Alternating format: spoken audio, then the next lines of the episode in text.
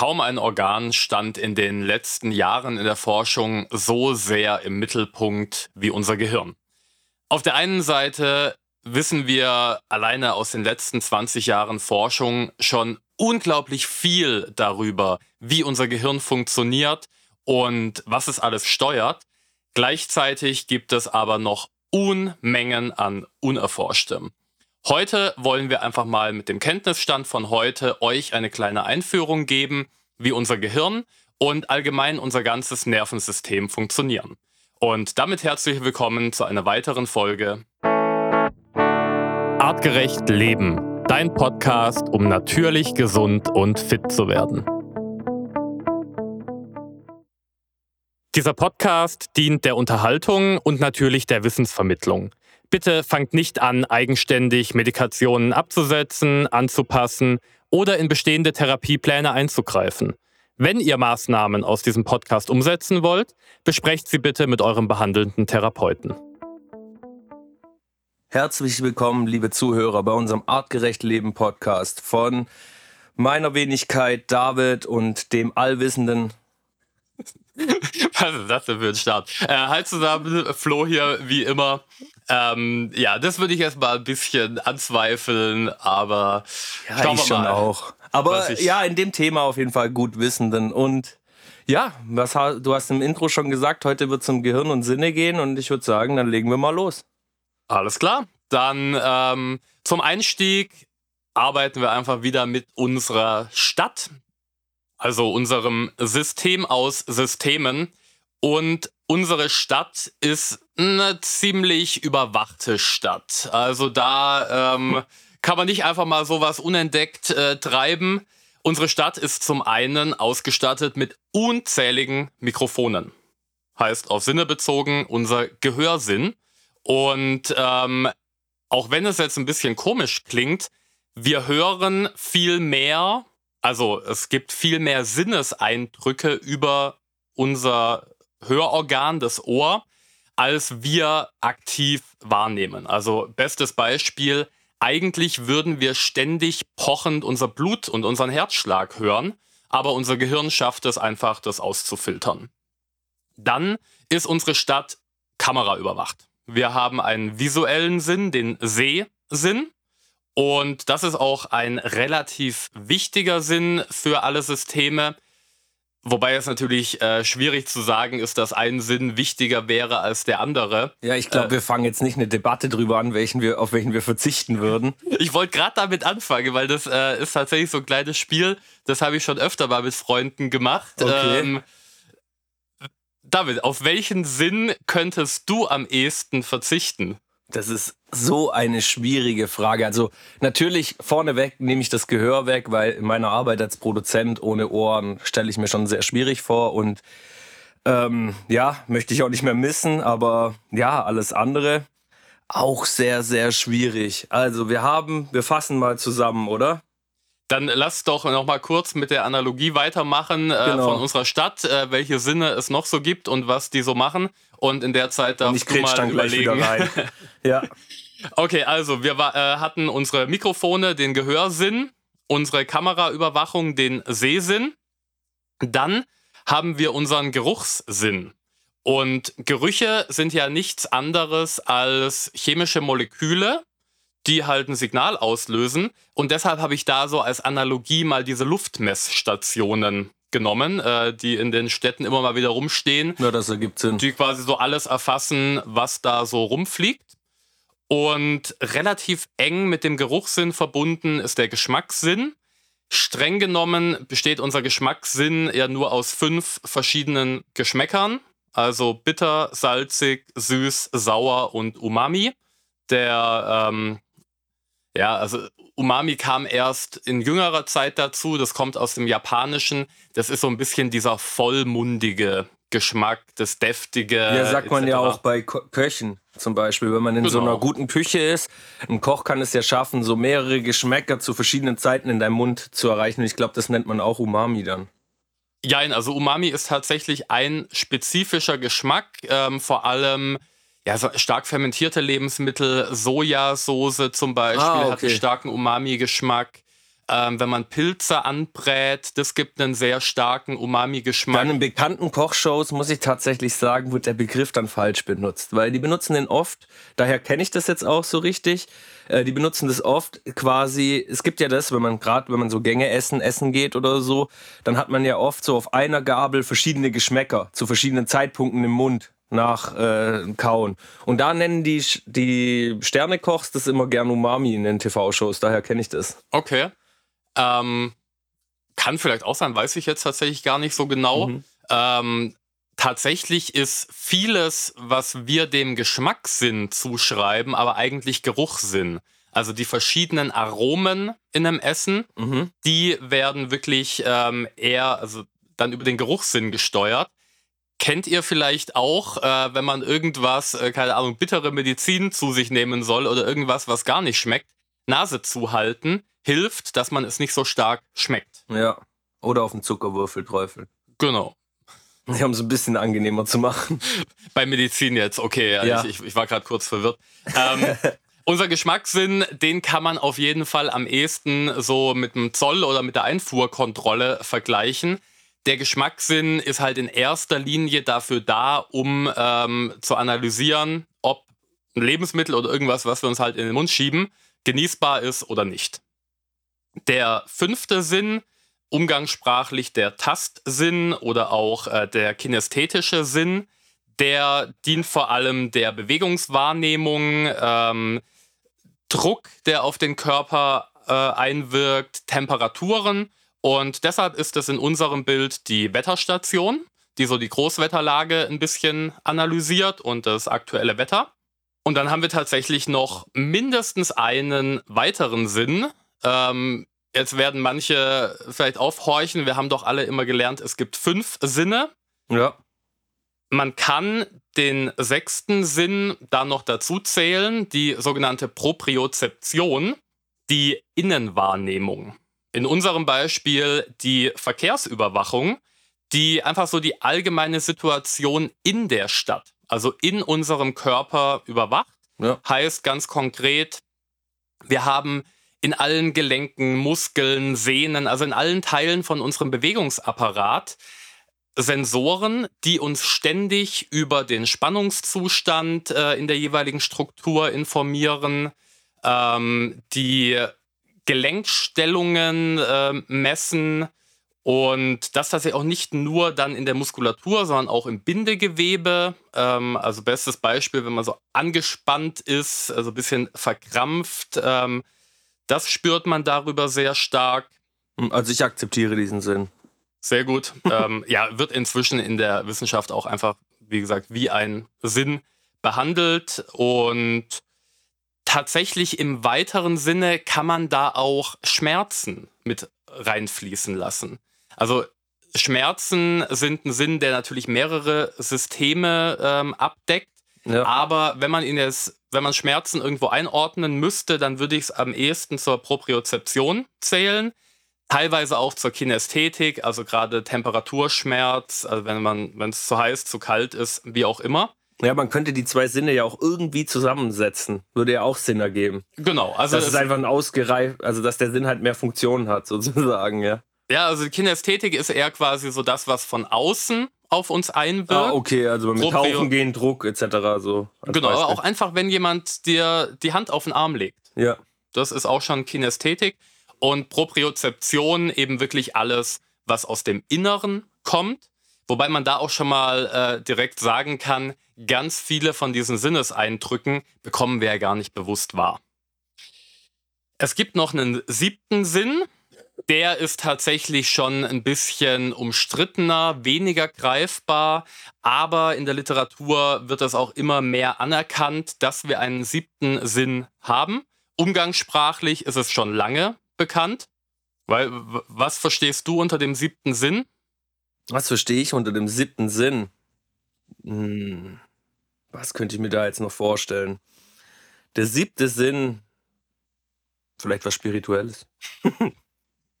ja, Bauchgefühl wird auch gerne gesagt. Ja, okay, ja, stimmt, Bauchgefühl, ja. Wenn man es ein bisschen wissenschaftlicher äh, angehen möchte, dann ist es die Antizipation. Also quasi das intuitive Spüren, was als nächstes passieren könnte. Und dieser siebte Sinn wird zum einen gespeist von allen anderen Sinnen, auch wenn wir es nicht bewusst wahrnehmen ähm, oder also nicht in unser Bewusstsein gelangt, nehmen wir ja trotzdem ganz viel aus unserer Umgebung wahr. Richtig. Das wird dann abgeglichen mit äh, Gelerntem, mit Erfahrungen, die wir schon gemacht haben.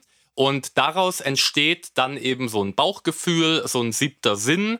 Ähm, Im Positiven wie im Negativen, Ja, so das eine Gefühl Vorerwartung. kann ich sehr, sehr gut nachvollziehen. Genau, und das ist in unserem Bild einfach das allgemeine Gefahrenmanagement. Weil nichts anderes ähm, machen Institutionen wie Polizei, Feuerwehr oder auch die Politik. Die versuchen quasi alle verfügbaren Informationen zu sammeln, zu integrieren und daraus eben Prognosen abzuleiten, was könnte als nächstes passieren. Das Schöne ist, äh, unser Körper bzw. unser Nervensystem, Gehirn sind da deutlich besser als äh, Ja. die meisten Institutionen, die wir ja, so weil sie kennen. auf ihr Gefühl hören. ähm, Genau. Alles in allem äh, sind Sinne in allererster Linie eigentlich nur Warnmechanismen. Also Sinne dienen dem Schutz unseres Systems vor Gefahren, vor giftigem, ähm, vor Feuer zum Beispiel, alles, was irgendwie schädlich wirkt.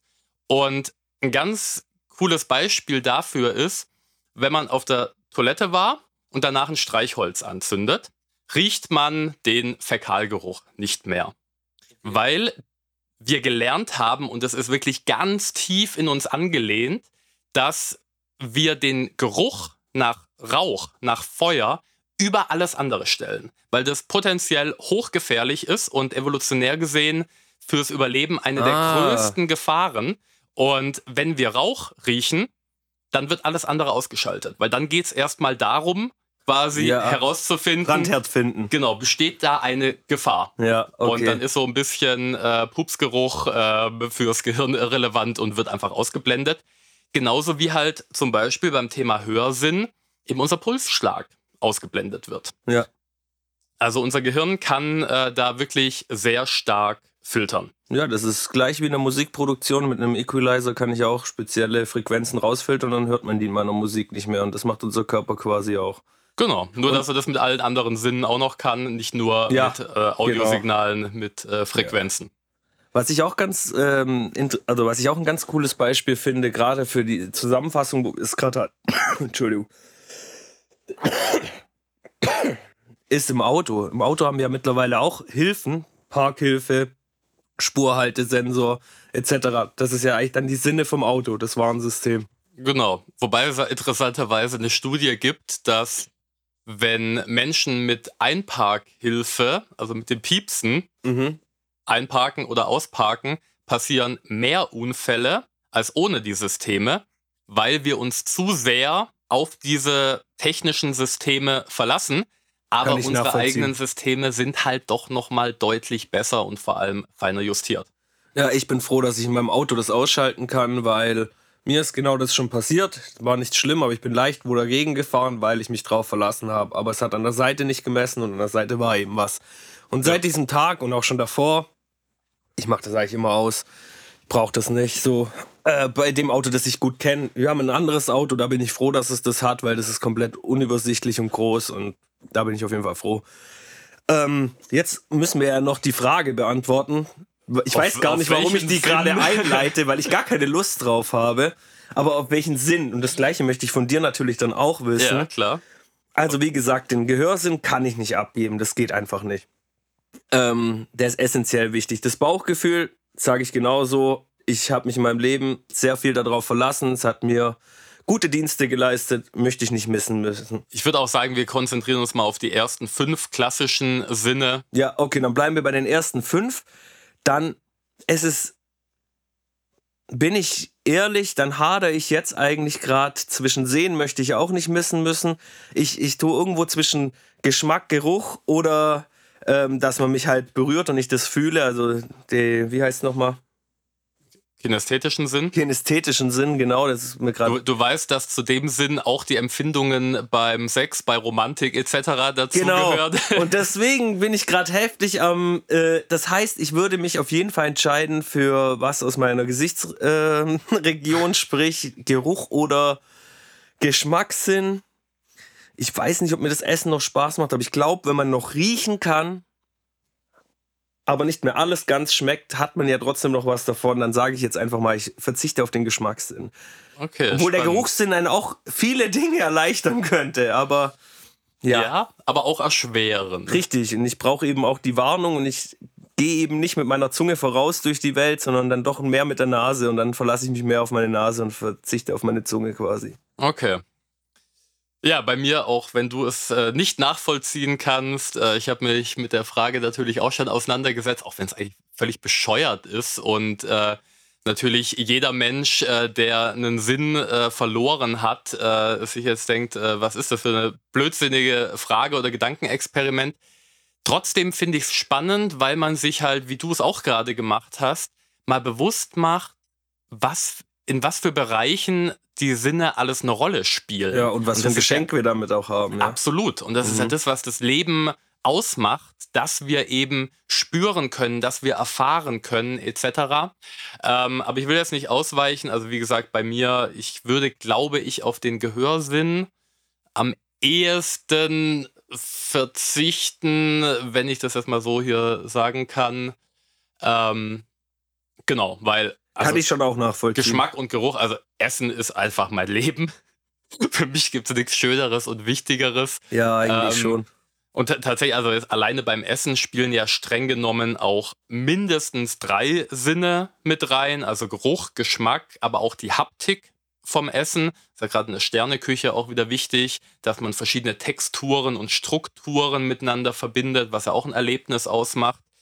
Wobei natürlich das Sehen vom Essen auch eine ganz wichtige Rolle spielt. Ja. Ähm, aber es ist schon ein schönes, also das sind alles schöne Beispiele dafür, dass man diese Sinne natürlich nicht so einfach voneinander trennen kann in der allgemeinen Wahrnehmung, außer ein Sinn geht verloren, ist aufgrund von einer angeborenen Schädigung gar nicht erst ausgeprägt. Das Spannende ist aber, dass das Gehirn das dann in gewisser Weise auch ähm, kompensieren kann. Ja, ich habe letztes Mal von einem Produzenten gehört, der taub ist tatsächlich. Der aber er ist taub geworden, also er hat es schon davor das Wissen.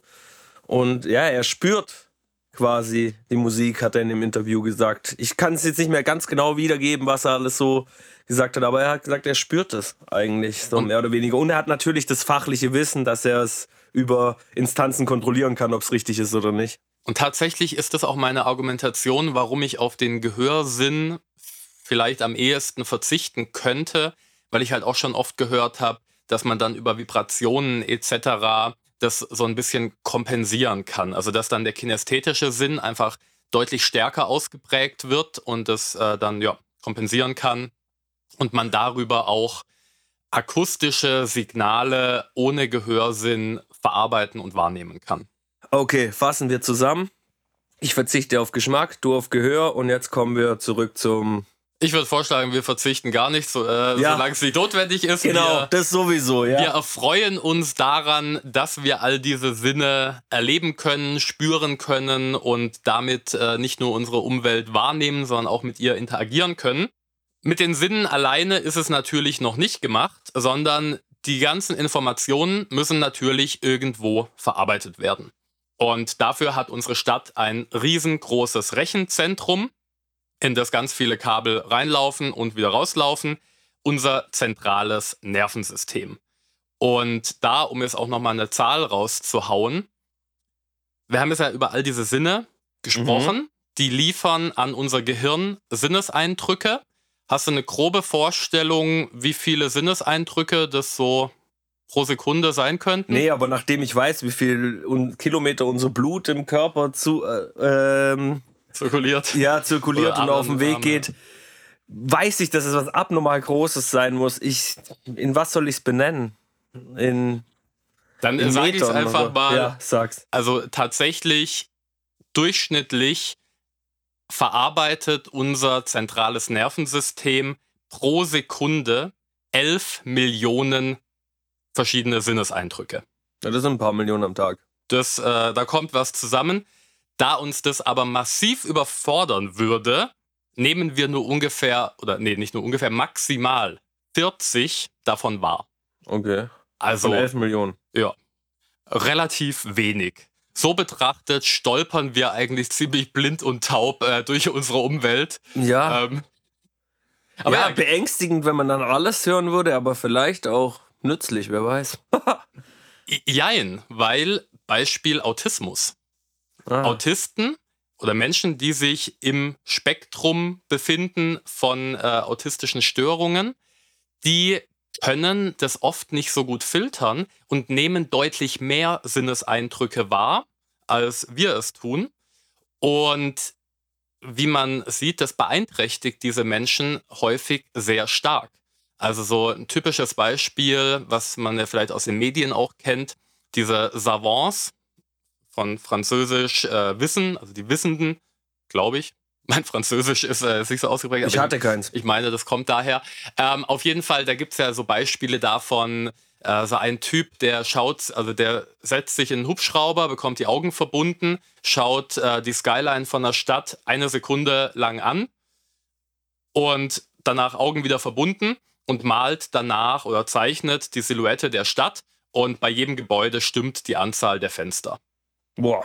Theoretisch nehmen wir alle, so wie er, diese Sinne wahr. Unser Gehirn verarbeitet sie nur nicht, weil es sie als unwichtig erachtet. Und ähm, da sind wir wieder beim Beispiel, unser Gehirn ist halt einfach stinkfaul und versucht so energiesparend wie möglich zu arbeiten. Und deshalb wird halt alles, was nicht absolut relevant im jeweiligen Moment ist, einfach wieder ausgeblendet, äh, gar nicht groß verarbeitet und ja, fällt unten durch. Das Schöne ist aber, dass unsere Aufmerksamkeit, unser Bewusstsein relativ gut aus diesen 11 Millionen Sinneseindrücken filtern kann, was ist denn jetzt gerade wirklich relevant. Okay, also die Auslese ist gut. Im Idealfall. Ja. Wenn nicht, dann sind wir eben im Bereich der neurologischen Schädigungen und Erkrankungen. Ähm, da gehen wir vielleicht später noch mal ein bisschen drauf ein, aber das ist halt auch wieder ein Riesenthema. Klingt nach einer eigenen Folge. Oder mehreren. Müssen wir mal schauen, ob wir so tief in die Neurologie eintauchen. Ja, mal schauen. Wir bleiben jetzt mal hier bei dem Wissen und das ist schon. Ja. Also, unser Nervensystem, ähm, einfach nochmal so zu den Grundfunktionen oder zur Funktionsweise unseres Nervensystems im Allgemeinen. Unser Nervensystem sorgt für die Aufnahme von Informationen, Eindrücken, die Integration, also das ähm, in Beziehung setzen der verschiedenen Eindrücke, ein Abgleich mit früheren Eindrücken, also mit gelerntem, und daraus folgert dann eine Aktion in irgendeiner Art und daraus lernen wir natürlich auch wieder. Also bedeutet, ähm, das ist ein, ja, äh, diese Input-Output-Box, Signal kommt rein, wird verarbeitet und eine Aktion kommt raus. Und ich denke, da wird schon klar, dass dieses System wie kaum ein anderes davon abhängig ist, dass es ständig gereizt, stimuliert wird und sich dann wieder anpasst. Früher hat man zum Beispiel gedacht, das Gehirn von einem Erwachsenen, das ist halt so und hat sich so entwickelt und ist ein relativ starres Gebilde. Heute wissen wir, das ist mitnichten so. Unser Gehirn ist unser komplettes Leben lang einem ständigen Umbau unterworfen. Ja, ich habe erst letztens was von meiner Freundin darüber erfahren. Die hat zum Beispiel mir erzählt, dass äh, bei Frauen es so ist, dass nach der ersten Schwangerschaft sich das Gehirn komplett neu zusammensetzt. Und deswegen gibt es auch sowas wie eine Schwangerschaftsdemenz über einen Zeitraum, weil das eben in der Zeit in dieser Umstrukturierung ist und danach wirklich eigentlich quasi nicht mehr wieder vor ist. Also nicht negativ, aber einfach wahrscheinlich werden Daten reingesendet quasi auch, wo einfach sagt, du hast dich jetzt darum zu kümmern und dies und das. Ich weiß es nicht genau, aber das hat sie mir erzählt. Und Mhm. das passt ja da auch ganz gut. Also im größeren Kontext jetzt, dass es auch einen großen Umbau nochmal gibt, weil du kannst ja auch erst mit, was weiß ich, Mitte 30 Mutter werden und dann kann es ja trotzdem noch Ja. geschehen, dass du diesen Umbau hast in deinem Gehirn. Wobei ich da anstatt Umbau eher den Begriff Umstrukturierung Umstrukturierung verwenden ist würde, super. Ja. weil es wird nicht wirklich umgebaut, sondern die Vernetzung. Ja, es sieht nach sich. wie vor aus wie eine Walnuss. Also, Genau. äh, also denkt jetzt nicht, dass Frauen nach der Geburt von dem Kind auf einmal ein dreieckiges Gehirn haben, nur wegen mir jetzt. Okay. Ähm, dreieckiges Gehirn. Okay, äh, was wollte ich jetzt sagen? Jetzt hast du mich aus dem Konzept gebracht. Ach genau, ähm, also diese Umstrukturierung, die natürlich in gewissen Lebensphasen stärker stattfindet, am massivsten natürlich bei neugeborenen kleinen Kindern. Das nimmt dann im Lauf des Lebens immer weiter ab, aber natürlich gibt es äh, einschneidende Erfahrungen, Erlebnisse im positiven wie im negativen, die eben zu einer starken Umstrukturierung und Neuvertratung führen, wie Mhm. man es auch umgangssprachlich sagt. Da kommen wir nachher noch mal ein bisschen drauf, ähm, wie das genau funktioniert, äh, warum das so ist und was das für einen Sinn hat. Ich will jetzt erstmal noch ein bisschen einen groben Überblick über unser Nervensystem im Allgemeinen geben. Weil wir haben jetzt gerade schon immer Gehirn, Nervensystem, Sinne etc. durcheinander geworfen. Deshalb, um das nochmal klar zu strukturieren. Also unser Nervensystem kann einmal im Aufbau differenziert werden. Wir haben das zentrale Nervensystem und das periphere Nervensystem. Das zentrale Nervensystem, dazu gehören Gehirn und Rückenmark. Und ähm, die Nerven werden dann, man nennt es umgeschaltet, auf das auf periphere Nerven, also das, was aus dem Rückenmark rauskommt. Das ist dann das periphere Nervensystem, was quasi so die Signalleitungen zu unseren Mikrofonen, Kameras, Luftmessstationen und all dem anderen darstellt. Okay. Zu unserem Sinn. Man kann unser Nervensystem aber auch nochmal anhand von seiner Funktion differenzieren.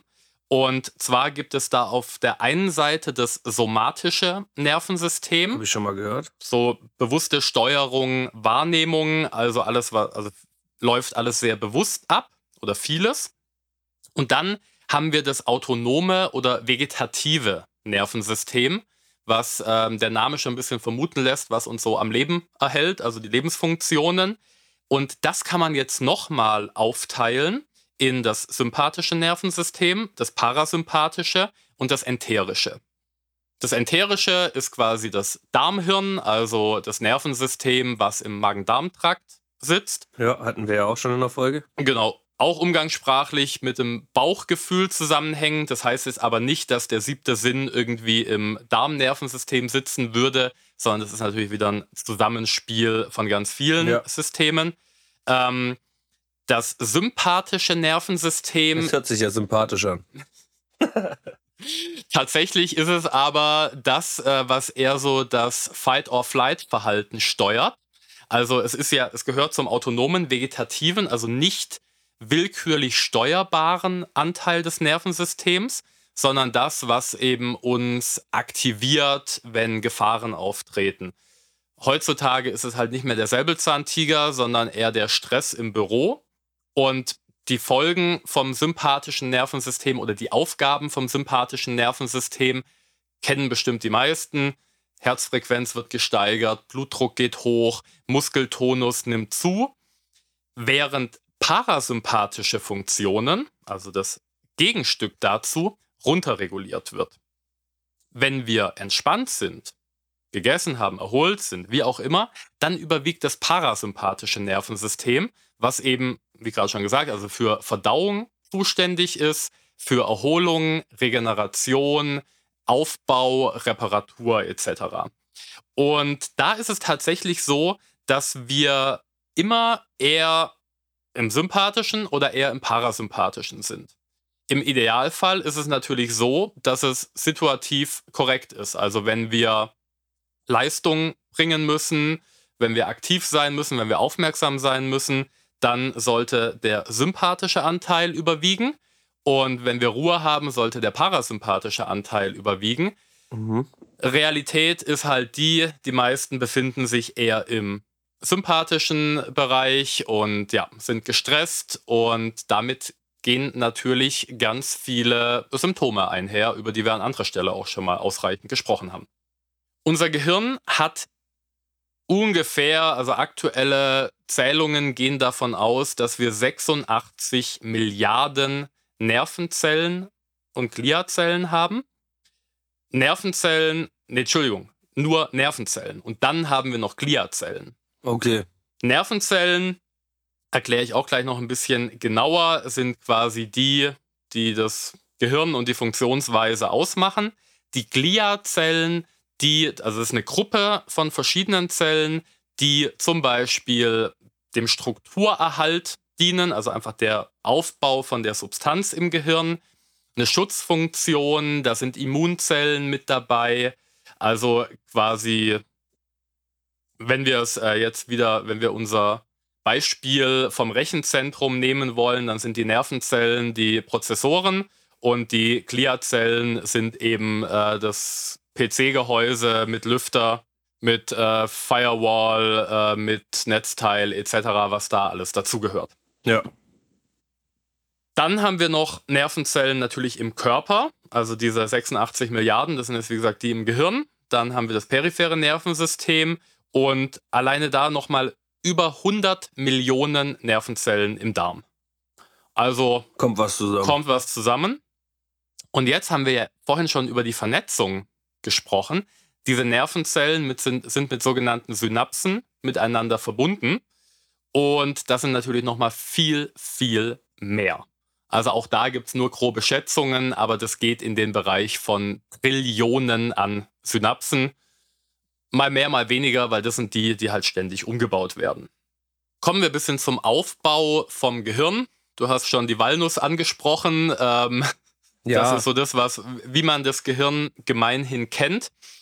Ähm, man kann das Gehirn jetzt natürlich in unglaublich viele verschiedene Teile, Bereiche differenzieren. An der Stelle will ich es erstmal ein bisschen grob lassen. Und da folgen wir auch so ein bisschen der evolutionären Entwicklung.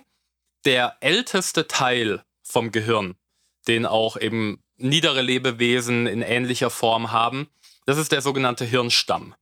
Mhm. Nicht zu verwechseln mit dem Stammhirn. Das ist ein umgangssprachlicher Begriff, der auch eher aus dem Englischen kommt und eingedeutscht wurde. Der be beschreibt nochmal mehrere Strukturen.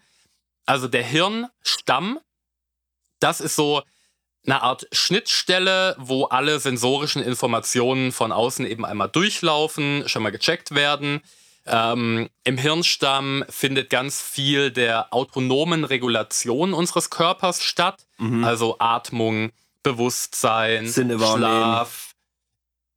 Ja, die Wahrnehmung, genau. Ja, weil auch niedere Tiere, wie du sagst, können ja trotzdem fühlen, dass ich sie anfasse, die können riechen, die können schmecken. Genau. Das funktioniert ja schon mal immer. Aber tatsächlich wird es da schon ein bisschen komplexer, weil Sinneswahrnehmung ist ein vielschichtiger Prozess, der auch mehrere Hirnstrukturen durchläuft. Und da sind wir schon bei einem grundsätzlichen ah, okay. Problem viele Funktionen kann man auch nicht auf einzelne Hirnregionen beschränken. Das ist das, was so schwer macht für uns Menschen wahrscheinlich, auch genau. in der Forschung vom Hirn. Richtig. Weil man muss immer die, die, die Gesamtheit sehen.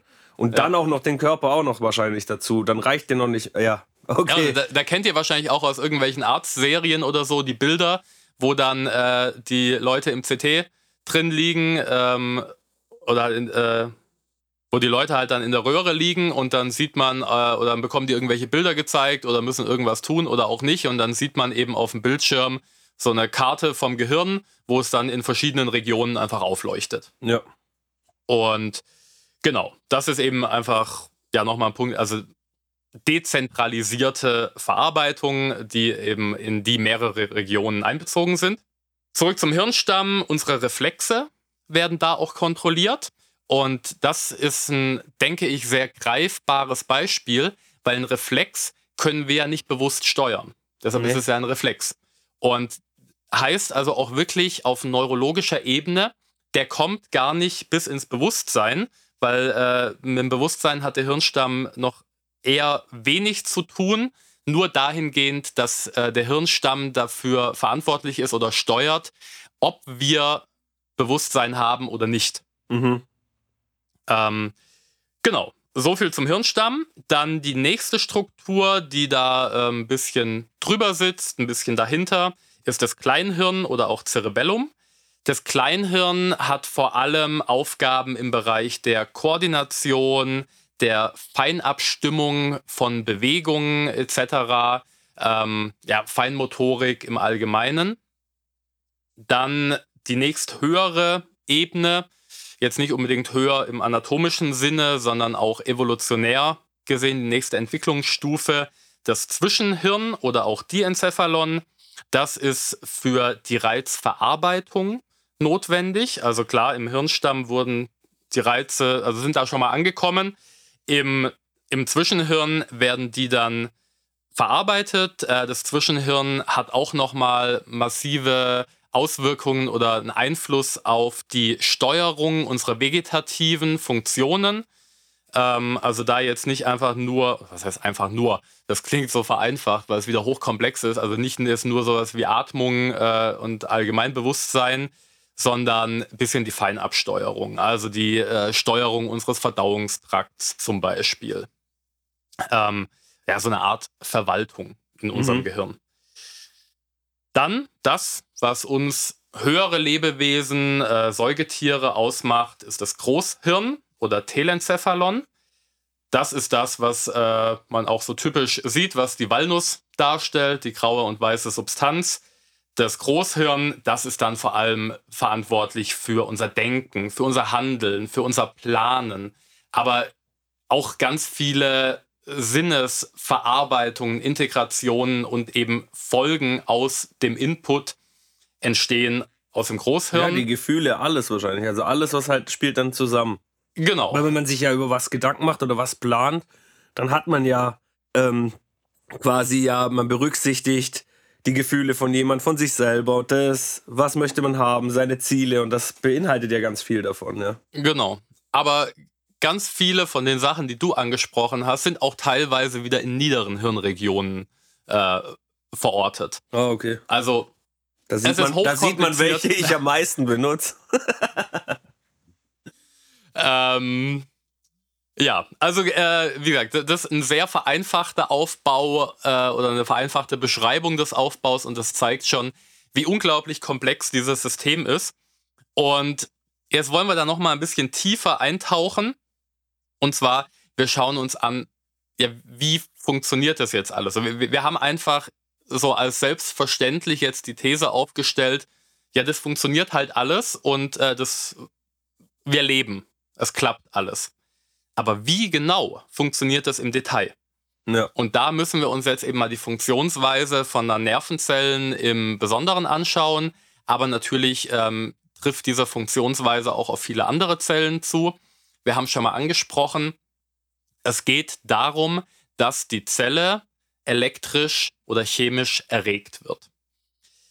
Da muss ich jetzt ein bisschen ausholen. Ähm, also erstmal, so eine Nervenzelle besteht aus dem eigentlichen Zellkörper. Und an diesem Zellkörper ist ein ganz langer Ast, das sogenannte Axon was mhm. dann eben aus dem Gehirn beispielsweise in die Peripherie führt oder teilweise auch innerhalb vom Gehirn halt für Schaltkreise ähm, notwendig ist.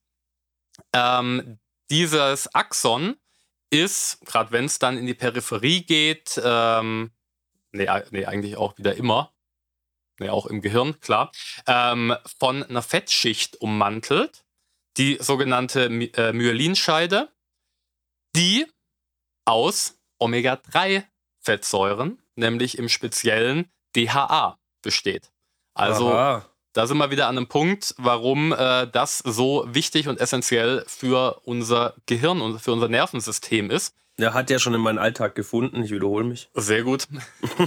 und diese Myelinscheide, die dient einfach so ein bisschen der elektrischen Isolation. Warum das wichtig ist, wird hoffentlich gleich klar, wenn wir über die Funktionsweise reden. Eine Nervenzelle hat aber auch noch ganz viele Dendriten. Und manche werden vielleicht denken, Dendriten, das kommt mir bekannt vor. Da, da habe ich den Zahnarzt im Kopf. den, den. Ich hatte gehofft, du äh, sprichst jetzt unsere letzte Folge übers Immunsystem an. Nein. Da gab es ja die dendritischen Zellen. Ah, stimmt, ja. Unsere Laboranten, äh, die die Bruchstücke vom Erreger ins Ärztezimmer tragen, ja. die haben nichts miteinander zu tun. Das ist einfach nur Dendro ist der griechische Wortstamm für Baum. Ah, okay. Und die dendritischen Zellen haben eben ganz viele Äste, also Arme, wo sie diese Bruchstücke dran halten können. Und die Dendriten sind verästelte Fortsätze von unseren Nervenzellen, über die sie sich dann mit anderen Nervenzellen verbinden können. Und das sind die, also das sind die angesprochenen Synapsen. Ah. Also die Verbindungen der Nervenzellen zueinander. Ja, weil das wollte ich gerade eben, also jetzt kam mir gerade auch dieses Ding, dass ich gefragt habe, ist es dann nicht eine ähnliche Arbeit wie die Synapsen machen? Aber in dem Fall hast du ja beantwortet. Genau, also die Synapsen sind streng genommen halt die Verbindungen von zwei Nervenzellen, also die Dendriten äh, von zwei Nervenzellen, dann mit dem synaptischen Spalt. Schiebe ich jetzt auch noch mal kurz hinten an in der Hoffnung, dass sich in euch ein Bild aufbaut. Also, wir haben unsere Nervenzelle mit dem Zellkörperchen, dem langen Axon, ein paar Dendritenästchen und dieses Axon ist nochmal von so einer Fettschicht ummantelt, die aber immer wieder kleine Lücken aufweist. Wie funktioniert das jetzt? Also, so eine Nervenzelle hat ein sogenanntes Ruhemembranpotenzial. Das bedeutet, eine gewisse elektrische Spannung. Und diese Spannung wird reguliert über hemmende oder anregende Einflüsse von außen, nämlich von anderen Nervenzellen, die über die Synapse mit entsprechenden Botenstoffen, den Neurotransmittern, eben einen aktivierenden oder hemmenden Einfluss auf unsere Zielzelle ausüben können aktivierende oder hemmende Einfluss bedeutet einfach nur, dass ähm, Signale in die Nervenzelle geschickt werden, ob Natrium oder manchmal auch Calcium-Ionen in die Zelle reingeholt werden oder rausgepumpt werden. Diese Ionen haben eine elektrische Ladung. Bedeutet, wenn mehr geladene Teilchen in die Zelle reinkommen, verändert sich die Spannung, also das Ruhemembranpotenzial unserer Zelle. Mhm. Es findet eine sogenannte Depolarisation statt, wenn eben dieses Ruhemembranpotenzial ansteigt bis zu einem bestimmten Stel äh, Schwellenwert. Wenn dieser Schwellenwert erreicht ist, dann wird quasi ein elektrischer Impuls losgeschickt und der flitzt dann durch das Axon durch den langen Ast bis eben zur nächsten Schnittstelle, wo dann an die folgende Zelle das Signal weitergegeben wird. Damit dieses Signal schnell genug voranfließt oder halt, wie funktioniert das, dass dieses Signal weitergeschickt wird? Also diese Spannungskurve, die befindet sich nur in einem bestimmten Abschnitt von unserer Nervenzelle. Und ähm, dieses Spannungssignal sagt dann quasi, also flitzt innerhalb vom Axon unter der Myelinscheide, fett isoliert elektrische Signale, bis zur nächsten Stelle, wo in der Myelinscheide wieder eine Lücke dran ist. Da sitzen dann wieder Natriumkanäle und das bedeutet, da wird dann wieder die Information über den Spannungszustand weitergegeben. Es wird wieder äh, mehr Natrium aufgenommen oder abgegeben und die Spannung flitzt weiter. Ich hoffe, das ist so ein bisschen verständlich geworden. also ich rede gerade nichts, weil ich zuhören muss. Ja, das ist in einem Podcast auch sehr schwierig, ähm, zumindest für mich gerade so über die Sprache zu vermitteln. Wenn euch das interessiert, da gibt es auf YouTube tolle Videos, wie so eine Nervenzelle funktioniert, wie das mit der Depolarisation funktioniert, etc. Worauf ich hinaus möchte, ist, dass es eben einfach ein Signal gibt, das gesteuert wird über hemmende oder aktivierende Einflüsse von anderen Nervenzellen und dann eben an einem weiter entfernten Punkt wieder ein neues Signal auslöst. Ja. Was diese Signale jetzt genau bedeuten, ist schwer zu sagen, weil alle unsere Aktionen, Handlungen, Wahrnehmungen etc. sind ein Zusammenspiel aus ganz vielen Signalen. Und die Summe der Nervenzellen, die feuern, die lösen in uns eben den Eindruck, den Sinneseindruck oder eben eine muskuläre Aktion, wie auch immer, überhaupt erst aus. Mhm noch komplexer wird es jetzt, äh, und da ist die Forschung eben auch noch nicht so weit, ähm, wo genau das äh, jetzt da Informationen gespeichert werden oder wo Erinnerungen sitzen. Das wissen wir tatsächlich einfach noch nicht. Wir wissen, glaube ich, noch ziemlich vieles nicht. Genau. Was wir wissen, ist eben, dass unser Nervensystem so funktioniert, da gibt es so einen schönen englischen Satz, Fire together, wire together. Also Nervenzellen, die häufiger zusammen feuern, die vernetzen sich auch immer stärker, so dass eben gewisse Erlebnisse oder einfach Erlerntes gefestigt wird je häufiger es wiederholt wird. Ah, okay. Weil ja. die synaptischen Verbindungen gestärkt werden und damit eben bei jetzt zum Beispiel. Ja, beim Sport zum Beispiel. Wenn man eine Sportart eine Weile macht, dann ist ja so, dass du, sag ich mal, über die Basic-Bewegungen irgendwann nicht mal mehr nachdenken musst. Die passieren und du hast Zeit, dich zu konzentrieren auf das nächste, was im, im Spiel quasi auf dich zukommt, so. Weil das eine läuft schon automatisch ab. Genau, das ist dann, dann der Fall, wenn eine gewisse Aktion einfach so häufig stattgefunden hat, dass unser Bewusstsein da gar nicht mehr regulativ ähm, ja. einschreiten muss. Da macht es richtig Spaß, wenn man an dem Punkt genau, ist. Genau, dann bist du in der Automatisierung, äh, in der unbewussten Handlung. Ja, ab da macht es richtig Spaß, weil dann kann man sich geil optimieren oben. Dann geht es einfacher, ja. Ja, dann kann man auf Kleinigkeiten achten könnte man jetzt vermuten, okay, das Ziel ist also wieder alles äh, so zu vereinfachen und zu standardisieren, dass es möglichst einfach ist. Nein, natürlich nicht. Nee, wir wollen ja auch abwechseln. Wir, wir wissen ja Reizung und Anpassung und da sind wir eben beim Thema Neuroplastizität, also der Umstrukturierung.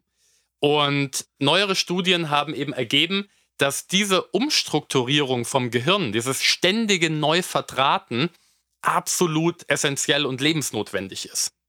Also ähm, es ist mitnichten so, dass alles gut ist, wenn alles immer gleich ist, weil wir uns nicht mehr anpassen müssen. Nein, das macht uns natürlich auch anfällig, weil unser Gehirn träge wird und neue Reize nicht mehr so gut verarbeiten kann. Bestes Beispiel, je älter wir werden, desto schlechter lernen wir, weil wir halt einfach schon in gewissen Strukturen, sage ich mal, gefangen sind und unser Gehirn natürlich intuitiv schon Energie sparen möchte. Und wir müssen es halt immer stärker nötigen, sich neu zu hm. verdrahten, ja. neu zu vernetzen. Ähm, das hat aber eben wieder positive Auswirkungen auf die Funktionsweise unseres Gehirns, weil je besser wir in der Lage sind, diese Neuroplastizität zu nutzen, desto flexibler sind wir, uns anzupassen, aber wenn wir dann in den Bereich Emotionen etc. kommen, desto besser geht es uns halt auch einfach. Wir sind mhm. nicht dafür gemacht, dass diese Strukturen festfahren und einrosten. Das Gefühl hatte ich in meinem Leben auch schon immer. Kleines, wie ich finde, ganz spannendes Beispiel dazu.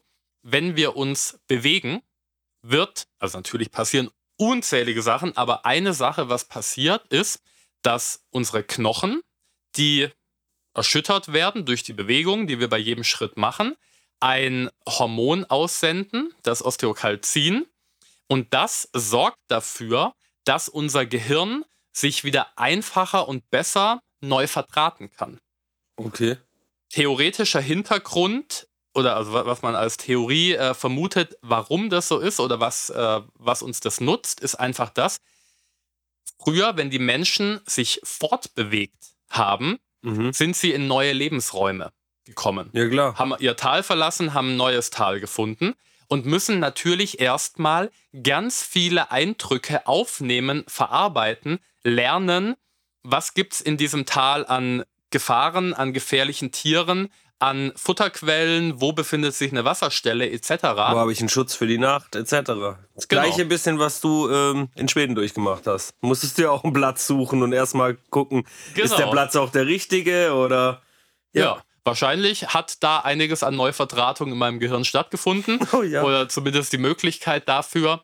Aber ja, das einfach mal so als Beispiel, ähm, ja, wie Bewegung eine Rolle spielt, was die Neuroplastizität angeht, also die Fähigkeit unseres Gehirns, äh, sich ständig situativ anzupassen.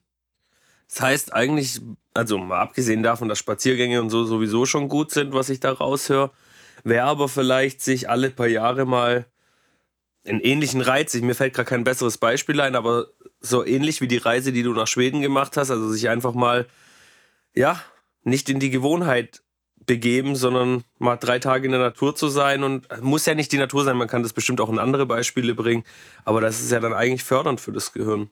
Absolut. Neue ja. Eindrücke jeglicher Art. Ja, aber Bis eigentlich man sehnt Alter sich ja auch Sachen irgendwie lernen. danach. Also ich bin zumindest so eine Person. Ich kann mir vorstellen, dass es Personen gibt, die sich nicht danach sehen, weil ich habe in meinem Arbeitsleben schon alles an Gewohnheiten mitgekriegt, ob es bei einem Parkplatz anfängt oder wirklich zu jeder Sekunde, an jedem Tag die gleiche Aktion.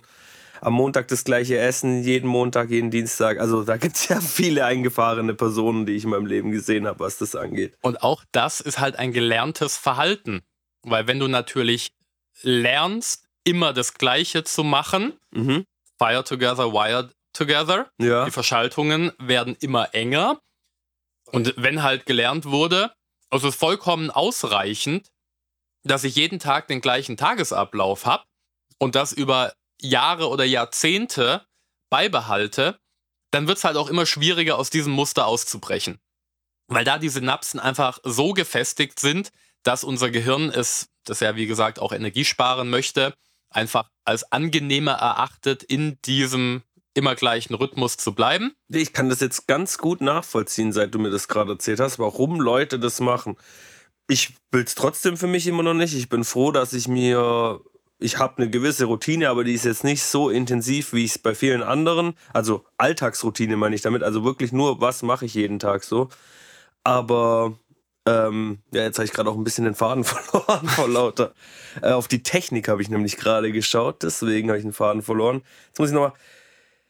Ähm, ja, genau. Also, dass Leute eben, dass es dann für angenehm empfinden, wenn sie jeden Tag so dieselbe Routine haben oder jede Woche genau gleich strukturiert ist und das dann für angenehm ist, das kann ich jetzt verstehen, warum das für die auch so ist. Für mich ist es halt, ohne jemand nach, äh, nahe treten zu wollen, aber für mich ist es halt einfach langweilig und ohne dir zu nahe treten zu wollen, ähm, eigentlich würdest auch du dazu neigen, alles immer gleich und einfach zu machen. Du hast nur gelernt, dass es dir Vorteile eben gerade emotionaler Art bringt, auch mal aus der Routine auszubrechen. Und wenn natürlich dieses Bedürfnis stärker ist als das Bedürfnis des Immergleichen, dann ja. äußert sich das so, wie du es beschrieben hast.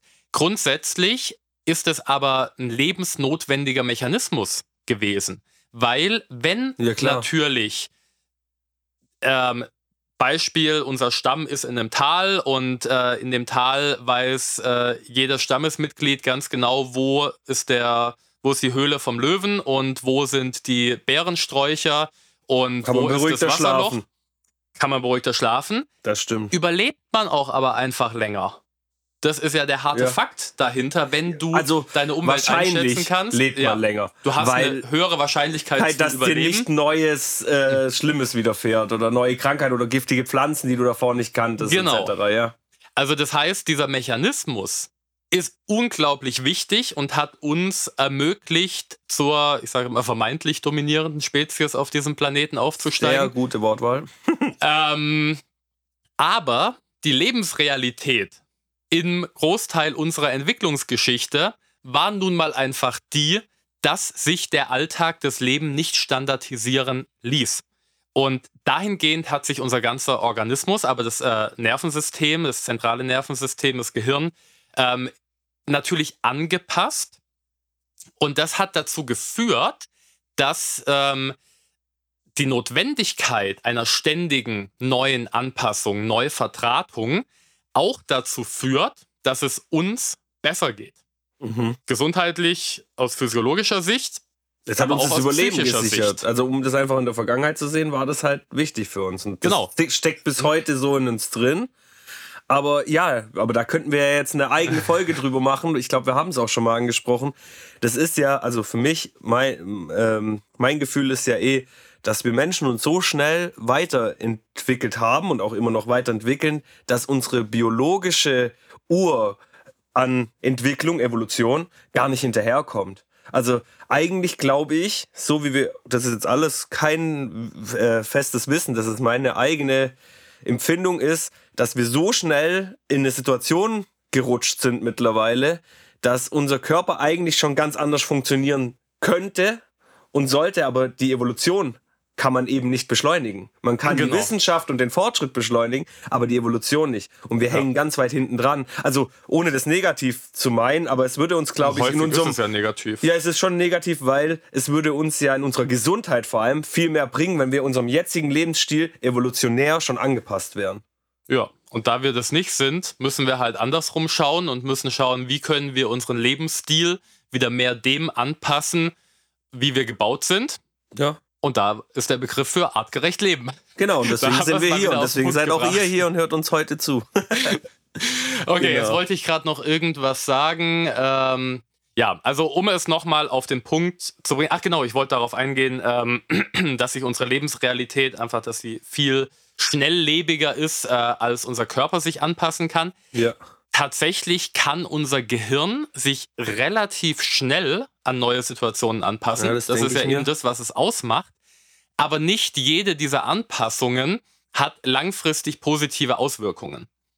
Bestes Beispiel Medien. Also ähm, ist gerade alles, was Filme, Spiele, was auch immer, macht unglaublich viel mit uns. Äh, es laufen viele Studien, was es gerade mit dem kleinkindlichen Gehirn macht, wenn man da Mhm. ständig äh, das, dem Kind ein elektronisches Gerät in die Hand schiebt, wo es eben virtuelle Welten erlebt. ja, das sieht manchmal echt äh, beängstigend aus, auch die Kinder Ja. dann zu beobachten. Und ich meine schon, unser erwachsenes Gehirn hat äh, so seine Probleme mit virtuellen Welten und es wird zunehmend immer spannender, immer interessanter. Ja, aber man weiß immer auch einfach gar nicht mehr, wie man es komplett raushalten kann. Es ist einfach so ein schwieriger Punkt, weil es Ja, und deshalb müssen wir lernen, Verknüpfungen bilden, wie wir verantwortungsvoll damit umgehen und halt im Idealfall unseren Realitätssinn nicht verlieren.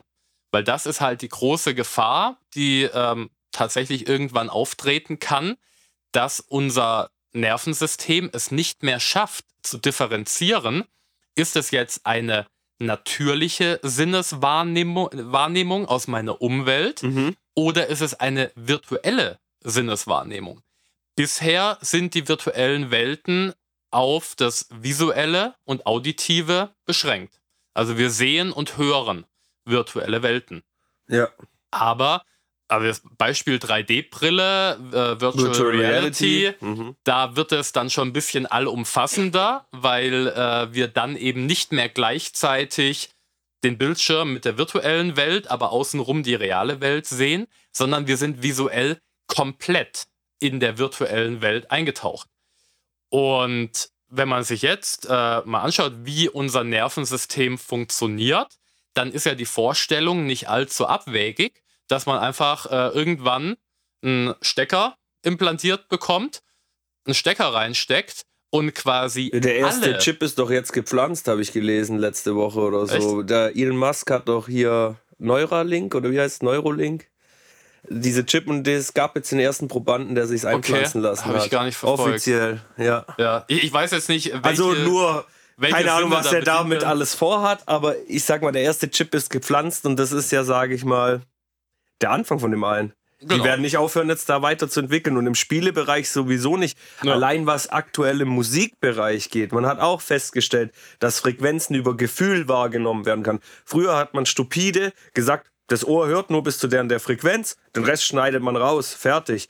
Heute weiß man, nein, ganz wichtig, auch manche tiefen Frequenzen dazulassen, weil sie werden vielleicht nicht vom, wenn man den Ton einzeln abspielt, dann hört ihn vielleicht keiner im Raum. Aber Aber, er wird wahrgenommen. wahrgenommen. Und in dem Ko- Gesamtpaket von allen Frequenzen wird er nochmal verstärkt wahrgenommen, weil er ein Gefühl ausdrückt irgendwie auch. Also, um das jetzt mal so Ja. Ich mit mein, wir, reinzuwerfen. wir haben jetzt viel über die Gefahren geredet, aber wenn wir mal die Brücke schlagen zu unserer Eingangsfrage, natürlich gibt es dadurch auch die Möglichkeit, verlorene Sinne, ausgefallene Sinne oder Sinne, die niemals äh, ausgeprägt wurden, zu ersetzen. Richtig. Und da ist die Forschung ja tatsächlich schon recht weit. Also gerade beim Thema Akustik, Ja, Wenn- Hörgeräte gibt es genau. ja schon ewig. das ist das beste Ja, Beispiel. Sehgeräte gibt es nicht, nur so als Beispiel. Also Doch, klar, Brillen. mittlerweile, ja, aber ich meine nicht, wenn man komplett, also bei taub ist man ja wirklich schon so gut wie taub und das Gerät Ja. lässt, ja klar, Brillen, Lasern kann man mittlerweile, also man kann ja viel im Auge auch richten, aber ja. Und, und da wird es jetzt halt wieder interessant, aber auch wenn es noch ein bisschen experimentell ist, Ähm, es gibt Berichte, dass über eine Stimulation von gewissen Gehirnbereichen, über bestimmte Techniken, auch die Fähigkeit zur Sinneswahrnehmung in einem gewissen Maß wiederhergestellt werden kann. Also da habe ich, ich äh, einen Fallbericht ähm, gehört von einem jungen Mann, der erblindet ist, der mhm. komplett erblindet ist, wo dann über Licht, also über einen sogenannten kalten Laser, bestimmte Gehirnregionen stimuliert wurden und nach einer Weile konnte er wieder Schatten wahrnehmen. Und das ist auch wieder ein Beispiel für Neuroplastizität. Natürlich muss man jetzt schauen, wo liegt die Störung vor. Wenn ja. so ein Auge strukturell dramatisch geschädigt ist, dann kann es keine Informationen mehr wahrnehmen. Und nee, wenn das Gerät nicht funktioniert, das ist wie ein Auto. Wenn das Auto nicht funktioniert, wenn keine Räder dran sind, kannst du nicht fahren. Dann kannst du so lange probieren, wie du willst. Genau. So innovativ wenn, wie möglich. Wenn, und äh, moderne Autos, wenn aber ein Softwareproblem besteht, also dass zum Beispiel einfach, ähm, Reifen sind jetzt ein schlechtes Beispiel, ja. ähm, hart gesagt, die Bremsleitung durchschnitten ist, ja. dann kann unser Gehirn eine neue Bremsleitung wachsen lassen.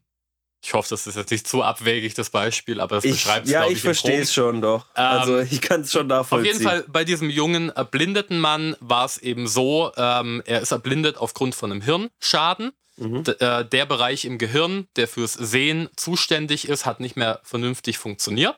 Okay. Und ähm, ja, das Gehirn hat eben durch eine Anregung über diesen kalten Laser eine verstärkte Neuroplastizität gezeigt und konnte das dann in einem gewissen Maß eben wiederherstellen. Und da gibt es ganz Zurückerlernen viele wahrscheinlich oder andere so. Beispiele. Ja, das ist Lernen. Durch Reize wieder, da sind wir, Das ist eine Verdrahtung. Ja, genau. Also beziehungsweise die Theorie ist, dass durch den kalten Laser ähm, einfach ja die Fähigkeit der Nervenzellen, sich miteinander zu verknüpfen, sehr stark angeregt wurde. Mhm. Übrigens, was ist somit das Beste, um diese Neuverdrahtung anzuregen? Sport. Ja. Das, äh, ich meine, ich Koord auch Koordinationstraining im Sport und so. Also ich habe das gemerkt, als ich viel im Mannschaftssport war und wir viel Koordinationsübungen gemacht haben, das hat mich richtig fit gemacht, auch im Kopf. Wirklich richtig. Ja. Kann aber auch ziemlich müde machen. Also ja, aber Beispiel aus meiner Arbeit, ähm, wenn ich mit Leuten arbeite, die wirklich massive Bewegungseinschränkungen haben, ähm, und wir mit bestimmten Techniken eben daran arbeiten, diese Bewegung wiederherzustellen. Das sind jetzt äh, muskulär energetisch betrachtet, verbraucht es nicht viel Energie. Mhm. Aber das Gehirn, unser das Organ, was am meisten Energie benötigt im ganzen Körper, ist hochaktiv und nach einer halben Stunde sind die teilweise platt und erschöpft und können nicht mehr, ja, weil es unglaublich anstrengend ist. Im Sport schon auch so. Also ich meine, man bewegt sich ja dann und der Trainer zeigt jetzt nach links, jetzt nach rechts und dann gibt es ja nicht nur einfach links, rechts, sondern man kann ja auch 7, 8, 9 Kombinationen und äh, akustische Kommandos noch dazu nehmen, etc. Ja.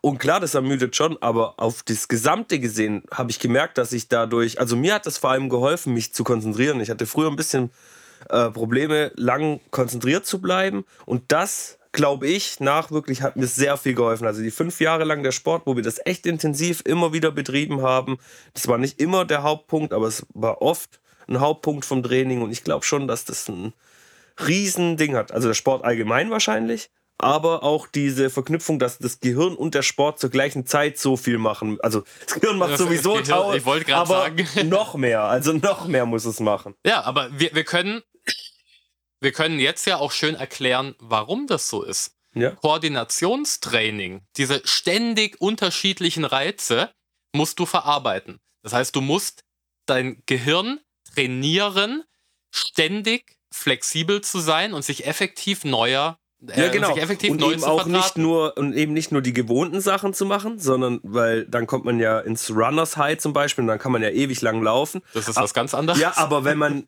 zum Beispiel beim Sport oft sich nicht weiß, was als nächstes kommt, dann ist ja das, was wir vorher besprochen haben, oder? Auch der genau, Fall. Also da wollte ich gerade ah, drauf okay, hinaus, dass du eben durch das Training einer variablen Reizverarbeitung ein flexibleres Gehirn entwickelst, was dann positive Auswirkungen auf deine Lernfähigkeit hat und deine Konzentrationsfähigkeit, weil dein Gehirn einfach besser in der Lage ist, sich neu zu verknüpfen. Und da mache ich jetzt wieder einen Riesenfass auf, aber ein beispielhafter Mechanismus für das Entstehen von Lernproblemen, Lernbehinderungen, Schwierigkeiten, sich zu konzentrieren, wie auch immer, ist eben das, dass das Gehirn einfach nicht in der Lage ist oder nicht gelernt hat, sich effektiv neu zu verschalten. Und deshalb ist es absolut logisch, dass ein Training von koordinativen Fähigkeiten genauso wie aber auch der ständige Aufenthalt in anderen Umfeldern, ähm, das sich auseinandersetzen mit ständig neuen Inhalten, was man halt gerne macht, mhm. also äh, emotional positiv ähm, eingefärbt sind, sich dann auch auf andere Bereiche auswirkt, die plötzlich angenehmer und einfacher empfunden werden, weil wir im Sport gelernt haben, dass Neuvertratung ja eigentlich was ganz Tolles ist. Und da will ich jetzt nochmal ähm, auf einen, äh, einen wichtigen Punkt der Funktionsweise gerade vom Lernen im Speziellen eingehen. Ich will jetzt das Fass Emotionen nicht zu groß aufmachen. Trotzdem, ähm, jede Information, die wir aufnehmen, wir bleiben jetzt mal beim Lernen, um es ein bisschen zu vereinfachen, also jetzt zum Beispiel Vokabellernen, ähm, aber gilt natürlich auch für alle anderen Bereiche. Da wird natürlich nicht nur der Reiz verarbeitet von der Vokabel, die da steht, ja. sondern da fließt ganz viel anderes mit ein, unter anderem Emotionen. Also fühlen wir uns gut dabei oder fühlen wir uns schlecht dabei? Und das hat wiederum einen Einfluss darauf, wie diese Information, diese Erfahrung im Gehirn verarbeitet wird. Wenn es emotional positiv eingefärbt ist, dann wird es deutlich eher abgespeichert, als wenn es emotional negativ eingefärbt ist. Kennt jeder von euch. Wenn wir uns für ein Thema interessieren oder für eine Sprache brennen, fällt es uns ganz leicht, das zu lernen wenn wir in der Schule äh, Französisch wählen mussten, weil hm. einfach irgendein Wahlfach äh, Pflicht war und äh, die Alternative Latein in dem Moment noch schlimmer war. Ihr hört schon, weil ich rede von mir. Ich hätte rückblickend lieber mal Latein nehmen sollen, aber damals wusste ich noch nicht, dass ich in die medizinische Richtung gehe. Äh, auf jeden Fall für mich, hm. ich habe nie einen Sinn darin gesehen, Französisch zu lernen. Ich musste es halt einfach, weil es ein Schulfach war.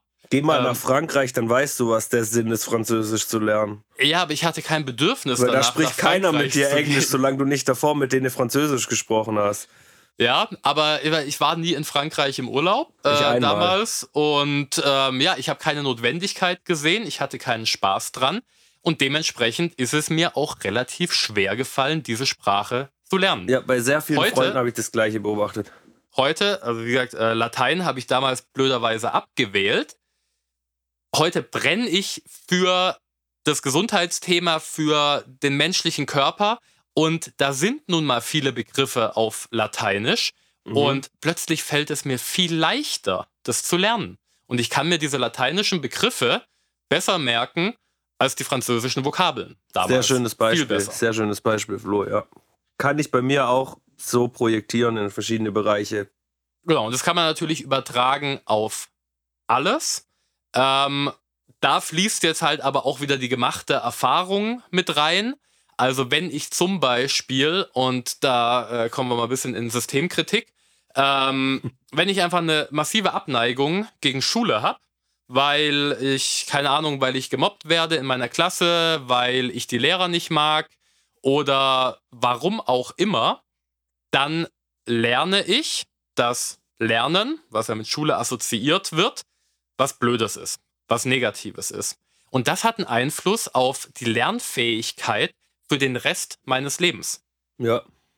Und ähm, ja, wenn man einfach Schule ein bisschen interessanter und spannender machen würde, okay, teilweise ist es das ja auch, es gibt auch gute Lehrer, ich will da nicht alle über einen Kamm scheren, ähm, aber wenn man einfach, ja, in der Schule mehr erleben würde, mehr Spaß am Lernen entstehen lassen könnte, ein schöneres Umfeld schafft, dann wird nicht nur der Schulstoff besser gelernt, sondern auch das Lernen wird besser gelernt, was positive Auswirkungen für den Rest des Lebens hat. Weil Glaube ich nämlich auch. da wollte ich äh, nämlich vorhin nochmal drauf ein. Ja, es ist natürlich energiesparender und einfacher und ein evolutionärer Mechanismus, dass wir alles so einfach wie möglich halten wollen.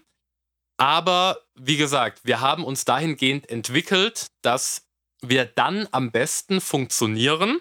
Und das bedeutet nicht nur physiologisch funktionieren, sondern dass es uns auch dann am besten geht, wenn wir uns eben artgerecht verhalten.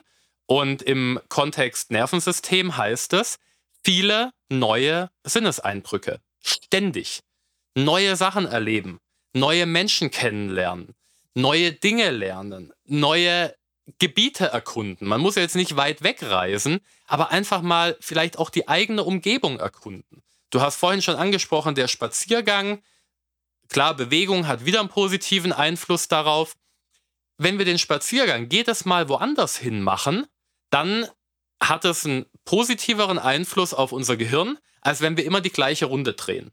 Ja, ich bin auch nicht so der Fan von immer der gleichen Runde. Also wir hatten ja bis vor kurzem noch einen Hund und auch so. Und ich hatte schon, natürlich, man braucht einfach für den Alltag die festen Routen. Das ist einfach wichtig. Aber trotzdem, wie oft es mich gepackt hat, zu sagen, ich laufe heute einfach mal da lang. Und es kam auch mal vor, dass ich halt eineinhalb Stunden später heimgekommen bin, gerade wenn ich im Wald war, weil ich dann den kompletten falschen Bogen gelaufen bin. Aber ich habe es auch nie bereut. Auch da, es hat natürlich auch wieder Vorteile, wenn wir immer wieder die gleiche Runde gehen, Mhm. dann ähm, erfordert es natürlich weniger Energieleistung, sich auf diese neue Umgebung ständig einzustellen. Und diese eingesparte Energie ermöglicht es uns dann, uns mit unserem Inneren quasi zu beschäftigen, Gedanken schweifen zu lassen, zur Ruhe zu kommen, etc. Also ich will das jetzt nicht äh, schlecht reden, wenn man immer die gleiche Runde hat. Wichtig Nee, ist ist halt, auch wie wichtig. gesagt, dass unser Gehirn ständig neuen Input bekommt. Das hält uns langfristig gesund. Ja. Gut, jetzt haben wir eine ganze Menge über Funktionsweisen und äh, die Ticken oder auch äh, Vorteile von unserem Gehirn geredet. Es gibt jetzt natürlich unglaublich viel weiteres, auch wieder aus dem Bereich Training, Ernährung, Regeneration etc., was einen positiven Einfluss auf unser Gehirn hat oder was man jetzt wieder stundenlang diskutieren könnte. Ich würde trotzdem an der Stelle jetzt einen Cut setzen, dass wir uns in dieser Folge wirklich einfach mal mit der Funktionsweise beschäftigt haben. Ich hoffe, wir konnten in euch ein bisschen so ein Bild entstehen lassen, dass ähm, ja auch euer Gehirn sich beim Hören dieser Folge umstrukturiert hat, sich neue Synapsen gebildet Ja, haben. Mann. Wenn euch das Thema interessiert, wenn ihr da, ähm, wenn ihr das wirklich lernen wollt, dann hört euch die Folge noch ein paar Mal an. Dann feuern immer die gleichen Neuronen, verknüpfen sich miteinander und es bleibt besser hängen, was wir erzählt haben. Was natürlich auch funktioniert, anderen davon erzählen, weil dann hat man nicht nur den wiederholten Reiz, sondern muss die aufgenommenen Informationen in, im eigenen Gehirn verarbeiten, versprachlichen und so rüberbringen, dass es das Gegenüber dann auch erfährt. Und äh, so haben alle was davon. Ja.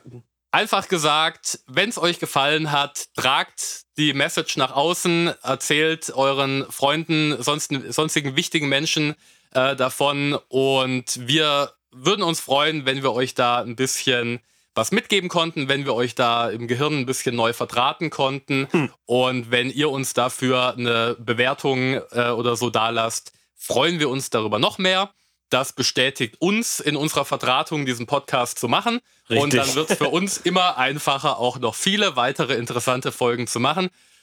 Okay, jetzt genug mit diesen Analogien. Äh, Nee, und es ist auch einfach Fakt, umso mehr äh, wir gefolgt und bewertet werden, umso mehr Leuten wird unser Podcast schon vorgeschlagen. Und Genau, es- dadurch es hilft wird uns einfach. Wissen gespreadet. Ja, und das ist ja unsere Mission. Und äh, Wissen ist Macht.